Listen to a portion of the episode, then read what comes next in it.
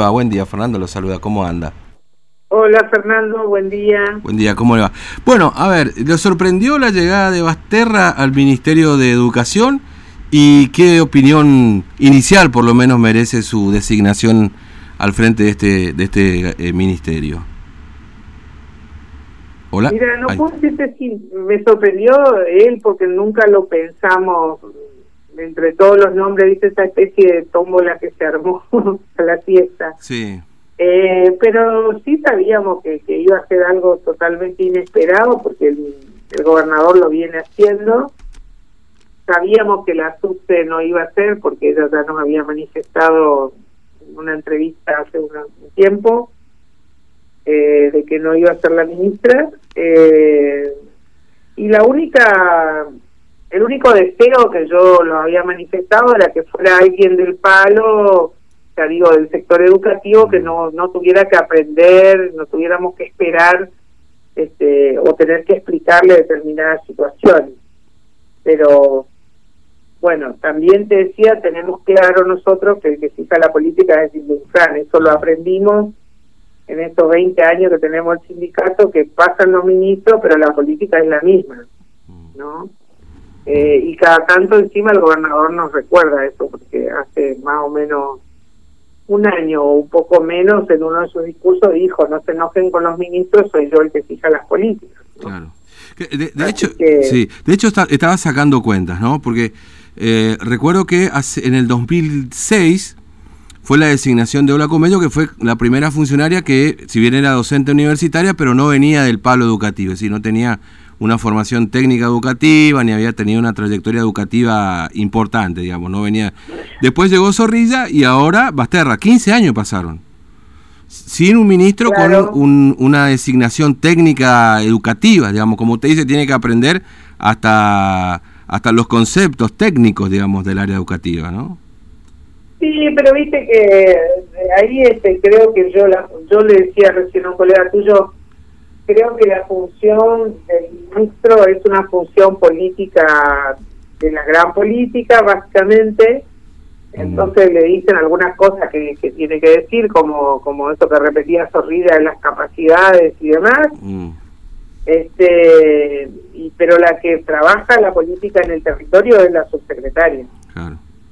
Por eso, viste, ante la ausencia de Zorrilla, mientras estuvo ausente por enfermedad y después por su fallecimiento, no se notó en el funcionamiento cotidiano ningún problema. Sí en la macro, diríamos, porque te, cuento que tenemos problemas en capacitaciones, en diplomaturas que saca el Ministerio de Educación de la Nación, los formoseños no se están pudiendo inscribir porque Formosa no tuvo referentes y estuvo, tiene ausente en la reunión del Consejo Federal. ¿no? Mm. Este, yo creo que desde ese lugar el gobernador habrá pensado la elección de, de Basterra, que ya los conoce a todos y a todas los del Gabinete Nacional, y, bueno, pensó en, él. No sé qué, qué tanto se va a involucrar en lo provincial. Mm. Claro, eh, sí, eh, como te dice, la figurita y después, bueno, después lo que, están abajo cocinan la cuestión administrativa, si se quiere, digamos, ¿no? Claro, obviamente la política viene más arriba. Pero indudablemente, siempre que se tenga una persona con determinado perfil dentro del área, eh, por ahí conoce la realidad cotidiana que le toca vivir a un docente o a alguien educativo, más allá que después, bueno, la bajada de línea condiciona todo, digamos, ¿no? Bueno, viste, Bandeo en una oportunidad me dijo que, que él pensaba que era importante eh, no me dijo que no fuera docente, mm. pero que no tuviera compromisos en el sistema. Eh, él hablaba de él, ¿no? Obviamente, que discutimos muchas oportunidades. Este, y en una oportunidad me dijo que él no tenía ningún problema porque él no iba a volver al sistema educativo y que muchos de los funcionarios cuando hacen algo están pensando, y bueno, pero ¿cuánto voy a durar acá? ¿Cuánto este, bueno, eso eso me dijo él en esa oportunidad, a mí me quedó resonando este ese criterio, porque a mí me cuesta entender la lógica del gobierno. Mm. O sea, yo aprendí a, resignarme en tratar de pensar cómo piensan ellos, porque nunca le acierto. Este, por eso yo cuando vi eso dije, wow, nunca había pensado, porque pensábamos nombres siempre de gente eh, vinculada a la educación o por ahí no vinculada a la educación, pero aunque sea bordeando la educación. Mm. Este, Ahora, eh, ¿qué, ¿qué, es lo más urgente hoy que hay que resolver en el área educativa? Por supuesto que sí hay un montón de cosas, obviamente. Pero ¿qué es lo más urgente que hay que resolver hoy? Si, si usted lo convoca en esos milagros que pueden ocurrir. Que yo anoche lo llamé a... Primero le mandé mensaje a Basterra mm. y después intenté un llamado a ver qué onda, como dicen los chicos, y me atendió. Mm. Y entonces, le, obviamente, le, le auguré éxito y le dije que para mí el éxito radicaba en que, pueda, que podamos hablar que nos puedan escuchar y le adelanté que para mí la primera cuestión este, seguida de lo salarial, que seguramente me va a contestar que no es función de él, este, era llevar tranquilidad, este, un poco de paz al interior del sistema educativo. Eh, creo que por ahí las personas que están fuera del sistema no van a entender por qué puedo decir que esto es lo primero, pero hoy hay mucha angustia, mucho maltrato en el sistema educativo, por ejemplo, ya en algunas escuelas se decidió la presencialidad plena a pesar de que mm. no no, no hubo anuncios, ¿no? Sí. Eh, pero son muy pocos los alumnos que asisten y entonces a quién presionan y amenazan al maestro. dicen, mirá que si no vienen tus alumnos, este, vamos a cerrar tu grado y te vas a ir al lote 111. Alguien que vive, que, que trabaja en el 2 de abril, por ejemplo. Eso como para que imagínate lo que vas a gastar en combustible para irte a trabajar allá tan lejos eh, cosas como esta, o la jornada que sacó primaria, obligatoria de seis horas y media eh, los sábados, que comenzó el sábado pasado y el segundo sábado, el sábado anterior al Día de las Madres. O sea, con una perversión, yo insisto, porque para mí es perverso pensar un sábado anterior cuando hay gente que a lo mejor planificó viajar para ir a ver a su madre después de un año de pandemia. Eh, y para el maestro faltar implica perder el presentismo con un salario inicial que no llega a los 35 mil, o sea, es, es muy malo eso. ¿no? Entonces, toda esa presión que estamos teniendo de salir a recuperar alumnos, de colaborar con la limpieza, de aprobar a los alumnos, lo que está pasando en estos días, eh, no se imaginan, directores que van a sacar, así es la palabra eh, textual, literal, a los profesores del aula y a confrontarlo con los padres para que, ¿por qué no le aprobó a la hija o al hijo?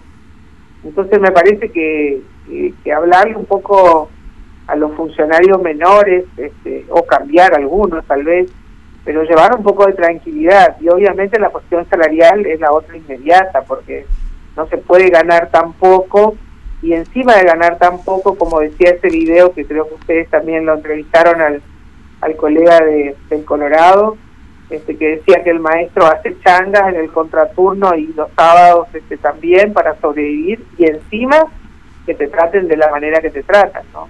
Sí. Em, ahora, eh, ¿y se comprometió a recibirlos? Porque eso ya sería sería milagroso casi, ¿no? Que reciban a los gremios, que por ahí ustedes están ahí, vos docentes, ustedes como autoconvocados, que prácticamente no, lo reciban nunca. Me dijo, ¿no?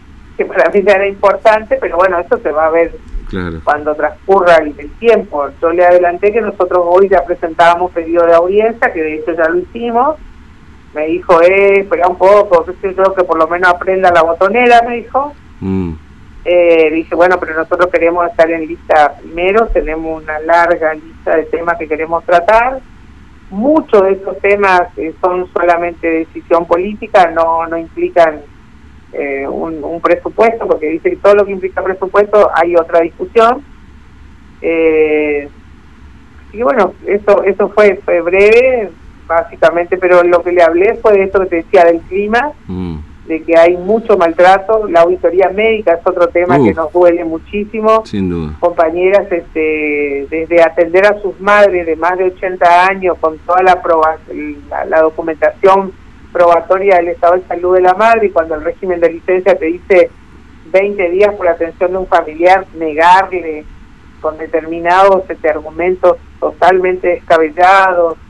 Este, bueno, eh, ese es uno de los, de los de los tantos ejemplos que te decía del, del maltrato, ¿no? Mm. Así que vamos a ver, nosotros te decía, tenemos clarito que acá el que manda es Tito. Eh, vamos a ver el, interlocutor que nos pone, qué margen de maniobra tiene. a lo mejor por eso del sustito electoral le da un poco más de oxígeno. Claro, puede ser. Y eso se va a ver recién en la cancha. Muy bien. Eh, Patiño, gracias, muy amable, que tenga buen día, un abrazo. ¿eh? Gracias. Saludamos a todos los directoras y directoras porque hoy es su día, ah, a los buenos, que los hay, mm. y seguimos soñando que hayan más. Este, nosotros elegimos este año, y ahora el mediodía lo subimos en la red, un homenaje a, al profesor Rubén Flores, director de la EP72 del lote 4, porque se puede llegar a ser un buen director y no morir en el intento. Él nunca negó su filiación gremial, participó de todas las marchas, fue cocinero en los peores tiempos que teníamos que subsistir con empanadas, pollos y locros. Hoy se está jubilando y es un buen director, dicho por los propios colegas a los cuales dirige. Muy bien. Eh, Patiño, gracias. Un abrazo. Hasta luego.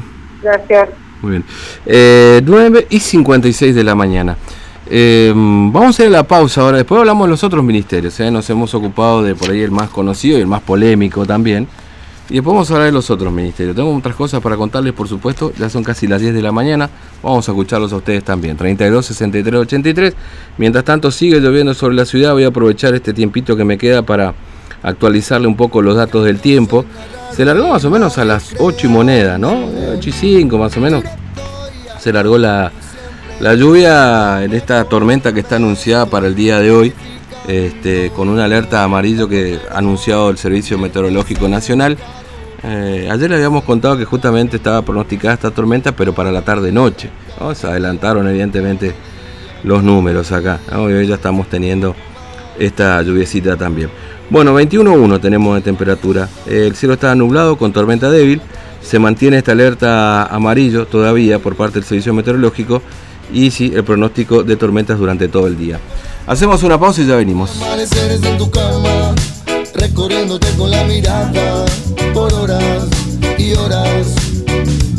De cuando en cuando solía respirar tu aire, solíamos dejarnos llevar hasta hacernos temblar.